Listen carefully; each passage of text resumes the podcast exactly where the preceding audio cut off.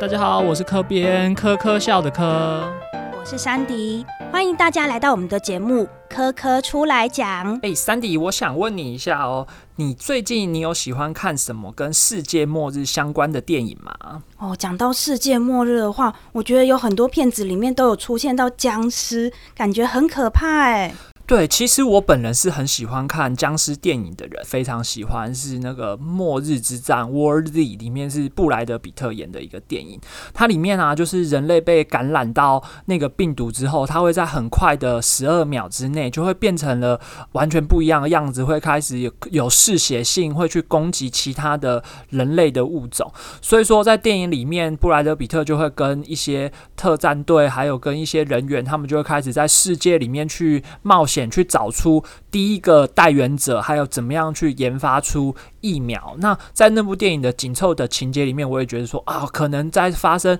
末日的时候，相似的时候，应该就是这样子的进行。那我印象中比较深刻的一些跟僵尸有关的电影啊，是《我是传奇》这部电影。那部电影里面的主角呢，因为在一个呃疾病传播了的情况底下，他变成是纽约市里面仅存的人类，陪伴他的就只有他的狗而已。那外面呢，就是这些得病的人。那这些得病的人呢，到了晚上的时候就会抓狂似的哦，要去找新的猎物，所以呢，他就只能躲在自己的家里面。而且让我印象最深刻的是，那里面的人被这病毒，呃，被这个呃不明的原因感染之后呢，都会变得很可怕的形体，而且呢，就是非常具有攻击性。对，那究竟我们对于现在这种世界末日的想象，还有病毒、细菌传染的这种这种问题，到底是不是跟电影里面讲的一样呢？对啊，会不会就像电影里面一样，真的一步一步走向世界末日呢？对，所以，我们今天就邀请到了一位专业的老师来跟我们大家分享，说到底现在面对呃，无论是 COVID-19 新冠肺炎，或者是奇奇怪怪的疾病，在这样的状况下面，我们是不是有足够的科学知识去了解到这些电影里面的科学，可能只是为了剧情的效果而制造出来的？那我们今天又邀请到泛科学还有科学月刊的专栏作家蒋维伦老师，为我们一起来破除这些电影中的迷思。让我们掌声欢迎维伦老师。嗨，大家好，那个呃，我是维伦。那我现在是在那个泛科学或是科学刊，那或者是故事上面的一个专栏呢，会定期的写一些科普文章。那近期的兴趣当然就是呃，COVID-19 啊，或者是它的疫苗啊，啊，或者是现在的疫苗有什么样的副作用啊，或者是呃，最近呃，我不知道大家就很关注，就是呃，在血栓啊，或者是一些。呃，可能头晕目眩一些副作用，它在哪些族群比较容易特别发生这一个部分？那我自己的兴趣就是在这些医学啊、生物啊、科学方面的一些呃知识跟科普一些东西。那当然，我自己个人也很喜欢看动画跟漫画这样子。所以老师老师给我的感觉就是在动漫里面的小博士的角色，然后会负责协助主角们的一些后勤后勤的处理，有点像是那个。《鬼灭之刃》里面的朱氏小姐和她的小助手，其其实就是爱看，就是爱骂又爱看，包含就什么之前会看什么《工作细胞》啊，然后那个最近看什么《工作细胞》Block 啊，那或者是那个呃之前也会看那个《末日地战》啊，然后《鬼灭之刃》啊，《进击的巨人》啊，然后就是边看然后就是边屌，说怎么可能是这样子？但是还是乖乖的把那个什么每一集都打开，然后每一集都慢慢的把它看完这样子。那其实，在真实的生物界里面也有这些呃。不同的东西进入到另外一个物种的相呃类似的一个形式，尤其我们最常见的叫做寄生。那寄生呢，其实是指说一种生物寄生于另外一种生物的体内或者体表，那从中呢可以去获得哦被寄生的呃寄宿主它的养分，来维持它自己的生活现象。想要请老师来介绍看看，我们在生呃真实的世界中有哪些例子呢？呃，寄生的话，其实。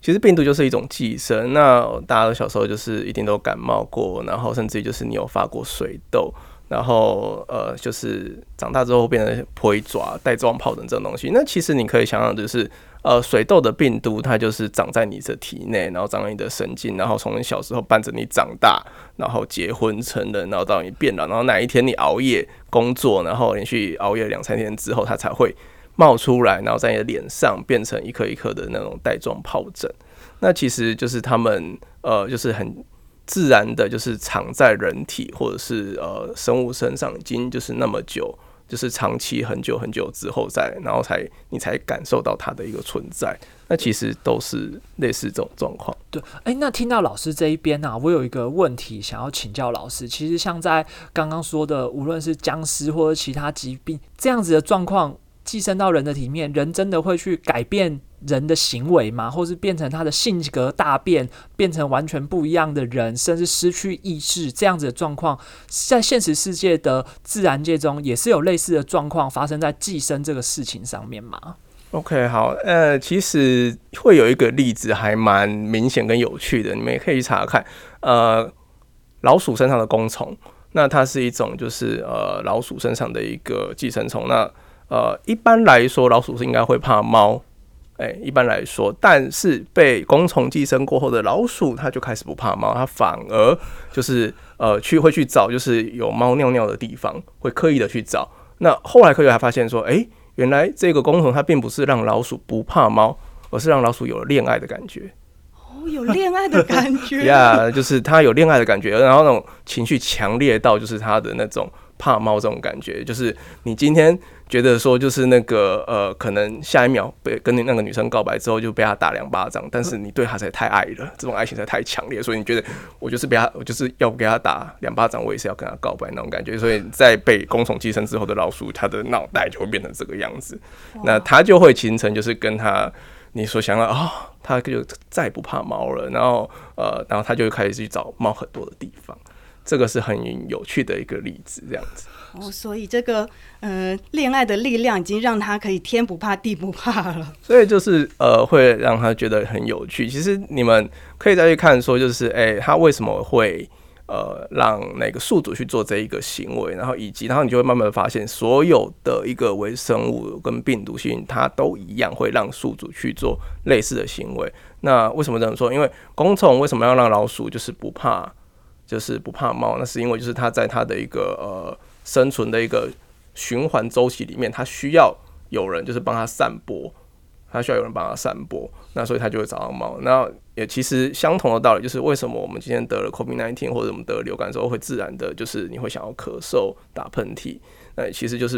呃，其实你换个角度想，就是你的寄生的那些病毒或什么，它也开始用一样的方式让你去试图就是散播。OK 啊，其实就是你会发现到就是很多疾病。呃，被微生物入侵之后，那它引发一些症状，那其实到后来都会是去让它的一个指示能够更多的去感染到其他的宿主，包含就是你今天就是诺罗病毒或者是伤寒，你就会一直拉肚子，那它就可以更有效的去感染更多的一个病毒跟宿主。然后那个你在，然后或那样的例子就是那个梅毒好了，呃，两两百多年前梅毒在人类世界第一次出现的时候，它很快就把人类弄死。很快就把人偶吃，但是你可以发现它轨迹慢慢就是，哎，现在的梅毒就是掉到人的身上之后，它就没有那么容易的让人类死掉。那换言之，它就获得了更多可能更长的时间，多了十年，多了二十年，能够把他的小孩子，就是把那个那个梅毒，就是散播到更多人的身上去。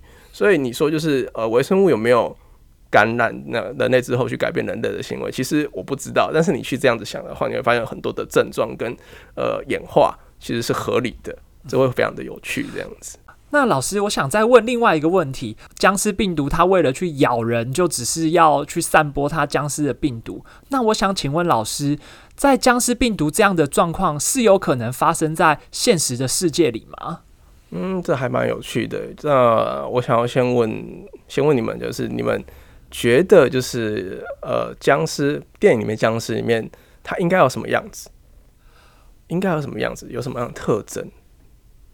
我觉得它可能第一个是呃，它可能是人类这个这个宿主，它是介于死了跟活了之前，就是它可能呃，就是跟死人的状况是一样的。也就是说，你平常用物理性的攻击攻击它，它就是并不怕，它就是会持续来攻击你。再来就是你可能是透过被咬才会被传染到这个病毒，这是我认为在僵尸这些这个病毒上面必须有的特征。OK，好，这就是呃，当然里面会有一些特征，我整理一下，就是那个要会咬人嘛，然后那个外形要长得很丑，然后那个要没有没有什么情感啊什么之类，然后这三个特征。那坦白来说，就是那个当然有些应该会是那个电影的电影上的一个需求，因为电影才了不起三个小时嘛，嘿，总不能够叫你看两看两个月这样子，所以。呃，外形要完全不同，那是因为电影你要在两个小时之内把它看完，要不然你分不出谁是谁，啊，那跨跨不出来那。然后要被咬的话，其实狂犬病这几个东西就会是蛮符合它的，还蛮符合它的。然后它一样就是它是靠着那个唾液或体液去做一个感染，那它这一次病毒就选择了这样的一个方式，透过去咬人。然后去，所以你就看到就是那个呃被感染的一个犬只，然后他们开始会有就是攻击性会比较强这样的一个发生。然后死活之间，呃，坦白来说，这个东西就会呃在跟现实生活上面就会比较背道而驰。呃，寄生的一个病毒跟细菌，它其实是希望宿主越活活越久越好，因为它希望活宿主活跃，因为你只要活得越久。它就有更有一个时间能够把它的一个小孩子呃小小病毒或小小细菌散播出去，所以通常它最好最理想的一个状态就是它不要把人类搞死，它不要人类搞死，然后最好就是让你就是呃跟我共存，然后越长久越好，越长越越好，然后那个而且就是。如果让你有虚弱，但是虚弱的时候你还是有能力把它散播出去，这样的话最棒棒的一件事情。那这个的话，其实会有一个蛮好的例子，叫做艾滋病。像艾滋病，你看他现在艾滋病已经很难，就是把人搞死了。嘿，他就算把人真的就是当年那么凶狠的艾滋病，他把人搞死的时候，他大概也要花，他大概也要花就是十年的左右的时间。那换句话说，十年你可以传染到非常非常多的人。嘿，所以大概是这个样子。嗯，所以电影的僵尸会不会在现实当中出现？有啦，它就是会有很多，就是电影里面有很多的元素，然后就可以对应到各式各样的一个病毒跟疾病上面，然后它把它全部的元素都各在一点点，然后放到电影里面，所以它才会那么的好看这样子。也就是说，其实我们电影里面还有各种作品里面看到的、看到的这种僵尸病毒，它可以算是人类疾病史里的综合体，就是一个要你命三千的感觉，就组合起来就特别强大。对，就是看起来就是哦，这个我好像哪没看过，那个我哪没看过，然后全部都组合起来，就是觉得说哇靠，怎么那么炫这样子？嘿，把所有恐怖的元素浓浓缩在这三个小时里面就对了。对，就是会让我们就是像我们这种就是呃。科学的人就是看了以后就说啊，这个好像在哪边看过啊，这个好像在哪边看过，为什么你要把它两个放在一起？可恶，这样子，然后乖乖就把三个小时电影都看完，这样子，就是嘴巴说不要，身体还是很老实的把这个整部片就是坐在那边看完，然后再写写一篇文来骂他，就屌他，然后还会跟朋友讲说，就是那部电影哦还可以啦，那个要看也是可以啦，这样子，然后就开始噼里啪啦讲两个小时这样。好，老师刚刚有提到说，呃，寄生物像是病毒还有细菌，就是透过这样子的一个途径来进行传播。那在这边呢，帮大家科普一下，提到的病毒和细菌，它们有什么不同呢？那它们主要有尺度、组成还有生存条件的不同哦。细菌啊，它其实是一种单细胞的原核生物，大小呢大概是微米等级。那它主要可以生存在很多很多的场所，包含说土壤、空气，甚至是一些比较呃条件比较严苛的环境呢，它都可以生存，并且它可以自行繁殖。那对人类的影响呢，其实是有好有坏啊。像在我们肠道里面就有一些益生菌啊，是对我们的消化吸收是很有帮助的。那当然呢，也是有部分的细菌会让人类生病。那病毒呢？它其实比起细菌的尺度就更小喽，它大概来到了二十到五呃两百五十纳米的等级，跟细菌的大小差了大概有一千倍。那病毒它的组成呢，主要是由部分的遗传物质所组成的，而且它需要有宿主才能进行繁殖。那病毒呢，其实大部分都会让我们生病的。那以上呢，就是有关于病毒还有细菌的差异。哦，所以这样子听起来，就是说，其实我们每个人生病的时候，我们很长的一个错误的观念，像我就是分不太清楚，到底是细菌让我生病，还是病毒让我生病。我就统一觉得，哦，这只要是能够致命的疾病，就全部都是病毒来的。原来其实似乎不是这样子，细菌常存在我们生活的各地，可是它有好的跟坏的。但是病毒的话，它就是一定要到我的身体里，才我身体做一些反应，是这个样子吗，老师？嗯，目前的分法的话，就是呃，细菌我们都还是把它称之为生物，然后那个病毒它是称之为就是非生物的一个状态。那就是它能不能就是独立生活，或者是它是不是一定要宿主的某些零件，它才能够活得下去？去做这样的区分。但坦白来说，他们的一个分野跟界限，呃，一直持续的在不一样。那随着就是我们对于呃，就是科学的眼界越来越开。那我们也就是会慢慢的就是了解，哎，过去的分类跟现在可能不太一样了。那稍微跳开一点点来说，就是那个原本我们，呃，就是在电子显微镜发明之前，我们从来都不知道病毒这个是什么玩意儿，嘿，这是合理。那我们发现了电子显微镜，就是我们有电用这个电子显微镜之后，我们才发现哦，原来有病毒这个东西。然后在那个呃，就是那我们原本以为就是病毒就是一个蛋白质的一个球，然后里面塞着一些就是那个呃遗传基因，然后后来又发现到说。原来不用外面那一颗球也可以，单纯裸的赤裸裸的遗传基因也可以。这个在某些植物上面有发生过，就是这样的一个病毒。然后我们有没有以为说，好，那只有遗传基因这东西也在科学中也发生过？然后后来狂牛症出现了，发现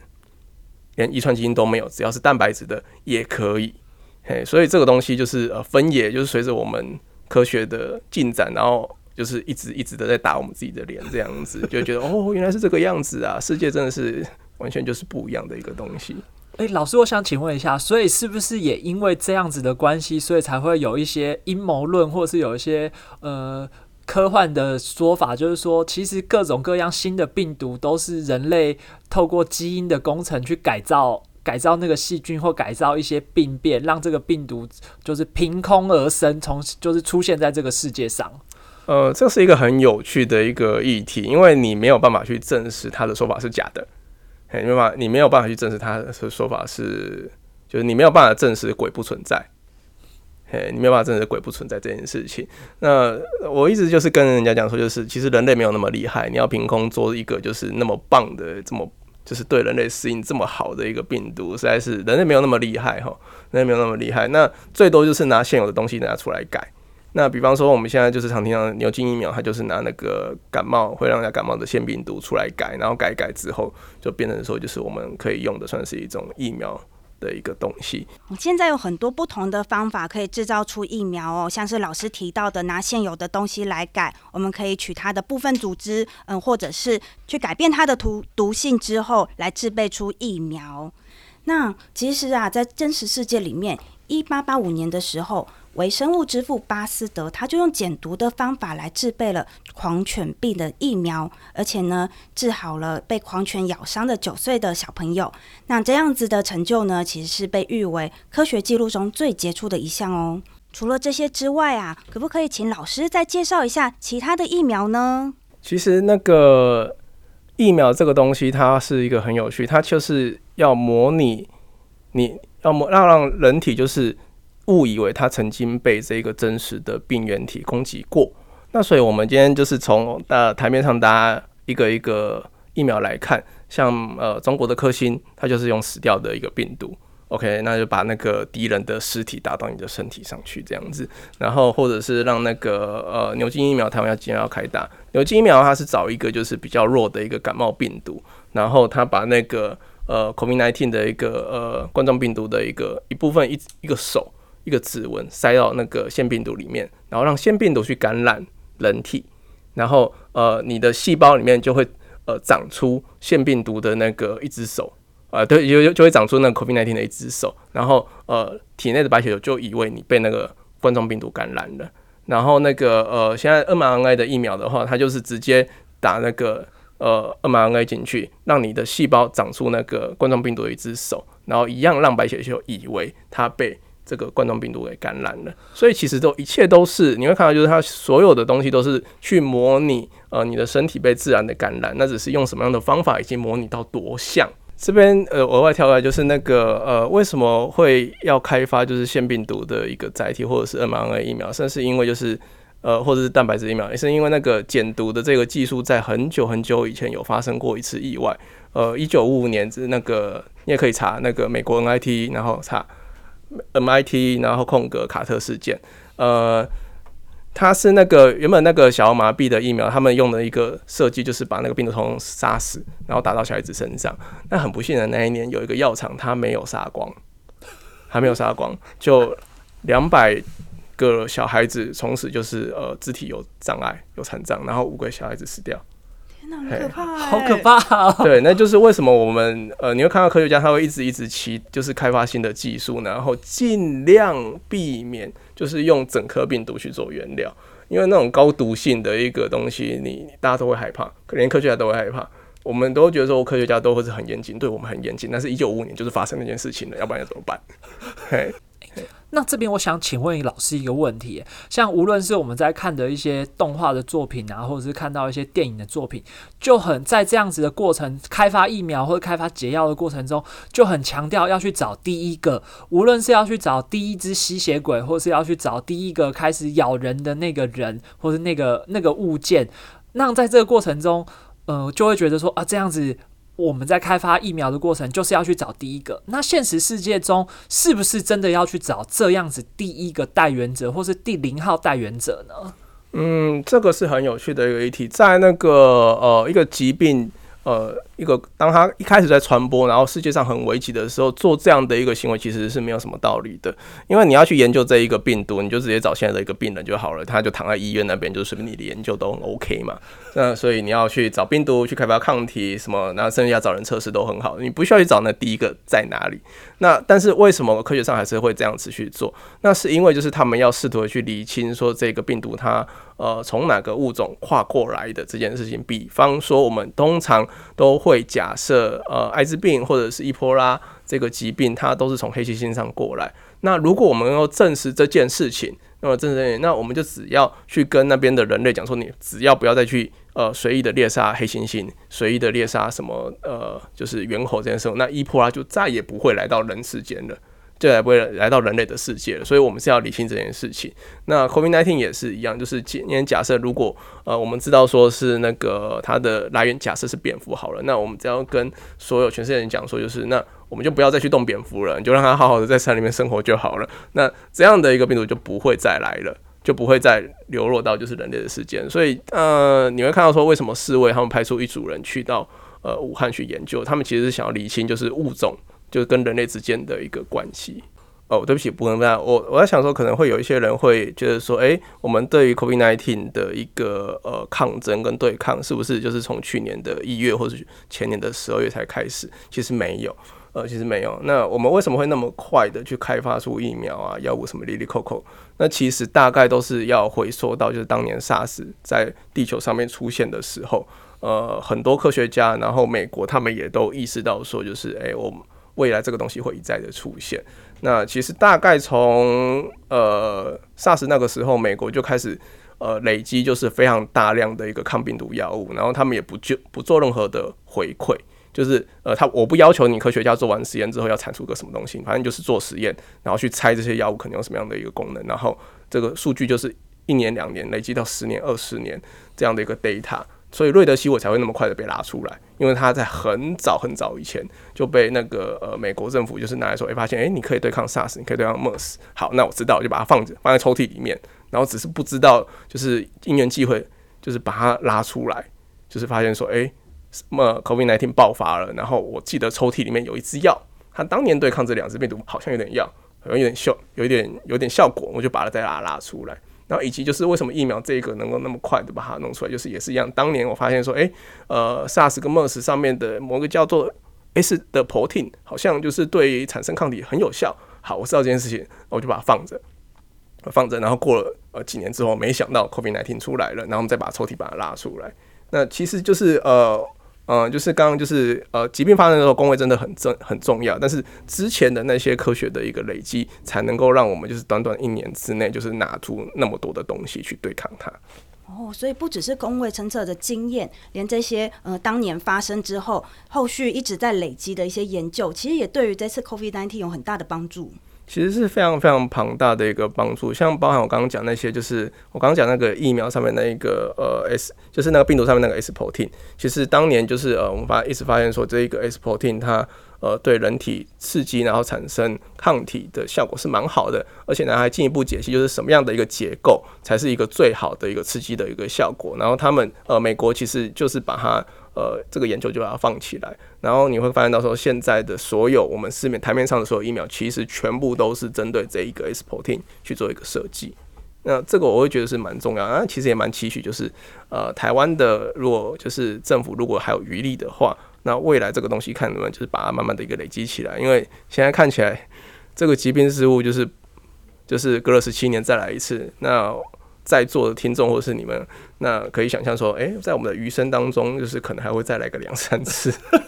都没掉啊！对，那所以现在做的一切，不只是为了要解决眼下的问题，可能是为了下一次再做准备哦。对，就是我我我其实会预期说还会再来一次，只是不知道会不会轮到台湾这样。经过老师今天的分享啊，其实解答了我心中很多的疑问。那我也发现啊，我之前的一些幻想，对于城市生存还有世界末日的幻想，其实根本就。不需要了，因为那些东西就只是一个电影的效果而已。那我反而应该要好好来想想，该如何预防病毒和细菌。例如说，我可能平常就要开始加强自己的免疫系统啊，多运动、勤洗手等等的部分，来减少这种感染的可能性。那山迪，你呢？